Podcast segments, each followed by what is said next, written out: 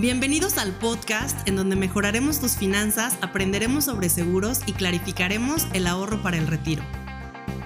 Bienvenidos a este quinceavo episodio con su amiga Iraís Paredes. El día de hoy traigo un tema sasazo. Yo sé que hemos venido platicando sobre las pólizas de gastos médicos, su funcionamiento y sobre todo lo buenas que son para blindar a nosotros y a nuestro patrimonio. Sin embargo, el día de hoy vamos a tocar esas razones particulares y razones sobre todo muy comunes por las cuales podría no cubrirte tu póliza de gastos médicos mayores.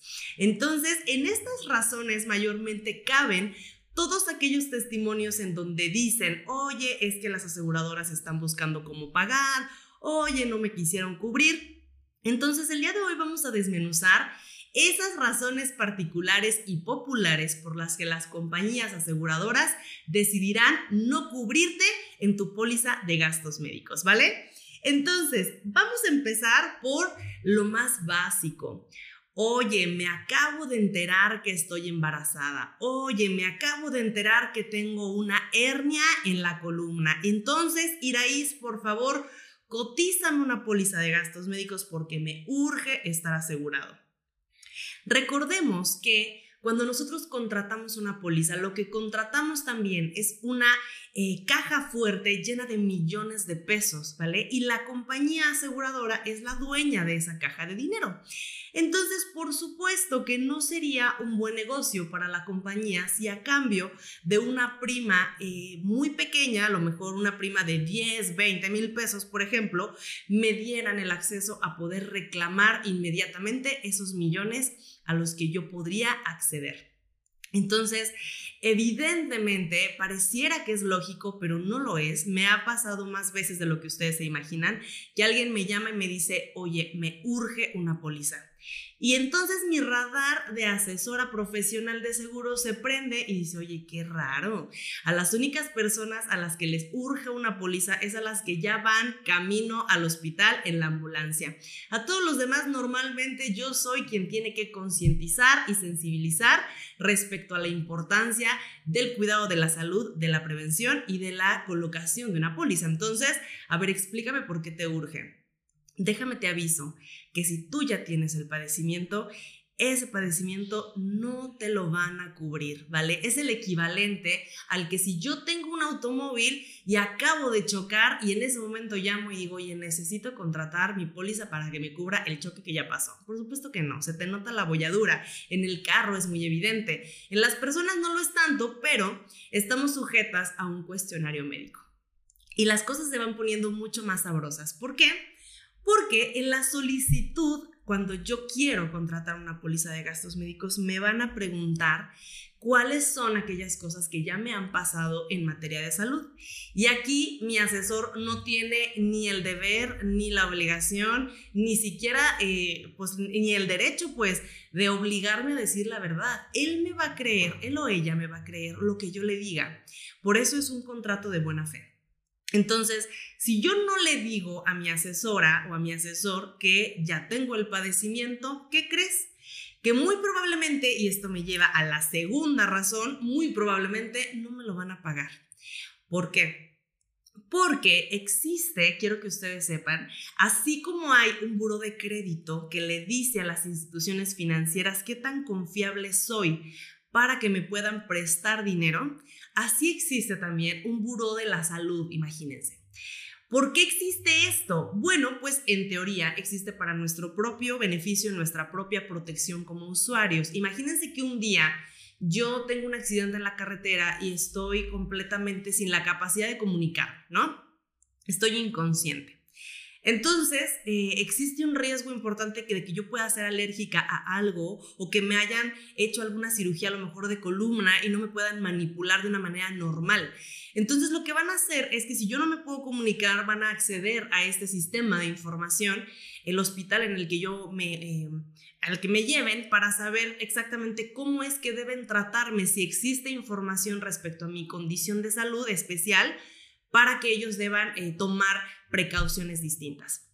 Entonces, este eh, cúmulo de información también está disponible para las compañías aseguradoras. Entonces eso quiere decir que pese a que yo no le diga a mi asesor que a lo mejor ya me operaron de la columna hace cinco años, porque yo no quiero que se entere por si en algún momento me, tuvieran que volver a operar, quiero que sepas que si ya existe un registro de algún estudio médico, alguna hospitalización, o si en algún momento llegaste a urgencias por algún tema en particular de algún hospital público o privado, las aseguradoras ya tienen esa información. Entonces, si yo no les digo nada, lo más probable es que en el primer escenario la compañía me acepte así, pero si en algún momento yo llego a reclamar algo de ese padecimiento que yo no les estoy avisando que tengo, ellos me van a decir, no te lo voy a pagar. Y no te lo voy a pagar simplemente porque me mentiste, no me lo declaraste y por lo tanto yo no pude eh, de alguna manera decidir cómo tratar este em, siniestro en particular y ver si le ponía alguna condición especial. ¿Cuál puede ser alguna condición especial? A lo mejor una extra prima. Una extra prima es simplemente cobrarme un dinero adicional por un riesgo que es mayor que el resto de la población, ¿sale? Existe una posibilidad mayor en tu persona de que puedas reclamar más pronto que cualquier otro ser humano, entonces te voy a cobrar un poquitito más. Eso se llama extra prima, pero la compañía aseguradora debe tener la posibilidad de decidirlo, porque si no en el momento en el que yo le diga que me pague, seguramente pues que no va a suceder, ¿verdad? Entonces, esa es la segunda razón, ¿no?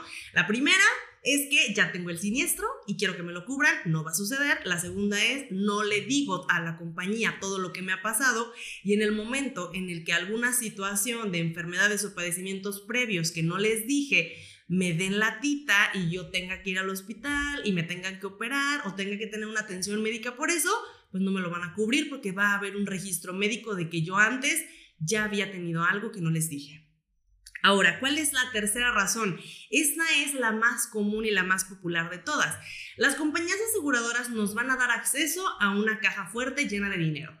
Entonces, ¿qué creen? Que muy probablemente eh, la mayoría de la gente que quiere hacer mal uso de una póliza, normalmente es porque ya tiene el padecimiento, ¿no?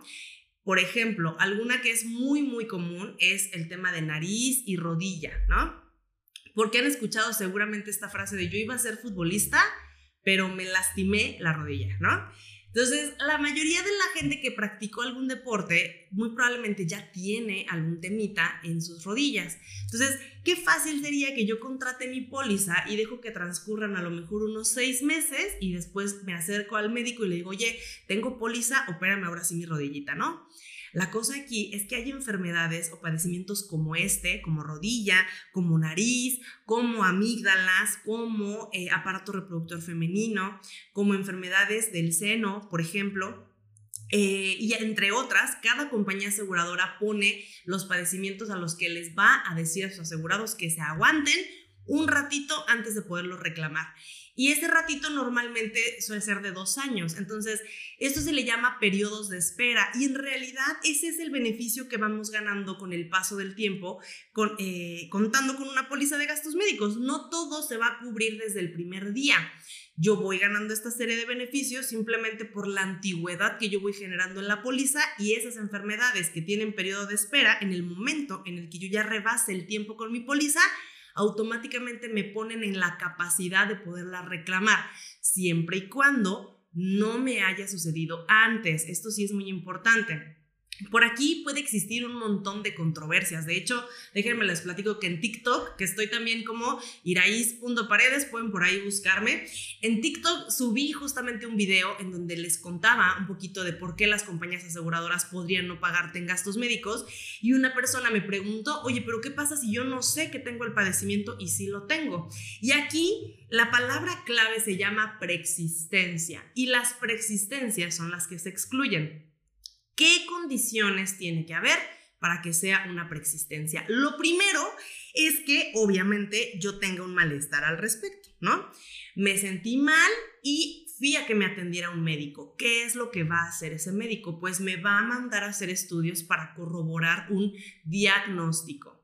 Y una vez que yo ya tengo un diagnóstico, me va a dar un tratamiento para que yo pueda sentirme mejor. Entonces, si yo ya cumplí esas tres cosas, ya me sentí mal, ya me hice estudios al respecto y ya me hicieron un diagnóstico y ya desembolsé dinero para un tratamiento que me hiciera sentir mejor, automáticamente se convierte en una preexistencia. Podría existir una persona que silenciosamente tiene cáncer en alguna parte de su cuerpo y contrata una póliza sin que lo sepa. Pero ahí sí va a estar cubierto. ¿Por qué? Porque no ha habido un diagnóstico, porque no ha habido estudios y porque no ha habido un tratamiento. Cuando ya cumplí con estas tres cosas y yo no le digo a la compañía que lo tengo, automáticamente que creen, pues que le quiero cometer un fraude y eso no se hace. Y como no se hace, las compañías aseguradoras son muy estrictas y muy tajantes en cuanto a que cuando se presenta un evento como este y se enteran de que yo omití información de preexistencias, no nada más no me lo cubren, sino que tengo el riesgo de que me cancelen mi póliza y no nada más ya no me cubran ese tema en particular, sino cualquier otro evento de salud y ya no sea una persona sujeta a tener un seguro, ¿vale? Entonces, por supuesto que imagínense la gravedad de la situación de que por decir una mentirilla piadosa y por quererme medio este, brincar ahí las, las cosas para que eh, me cubra la compañía aseguradora, pues me quedé completamente desprotegido en los temas de salud que son tan importantes. Y la última, y con esto voy a cerrar, es porque no nos queda claro para qué funciona una póliza de gastos médicos mayores. Y hay personas que lo quieren utilizar como mecanismo de prevención, ¿no?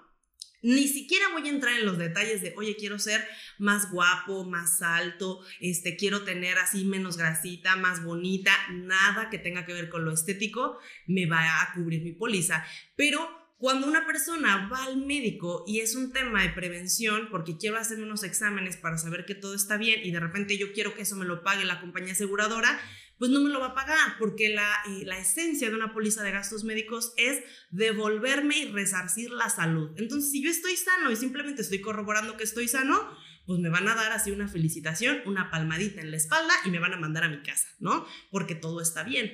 En el momento en el que yo me enferme, rebase mi deducible y por supuesto que si no has escuchado el episodio de cómo funciona una póliza de gastos médicos, este es el momento porque ahorita las razones simplemente son el por qué no me cubriría.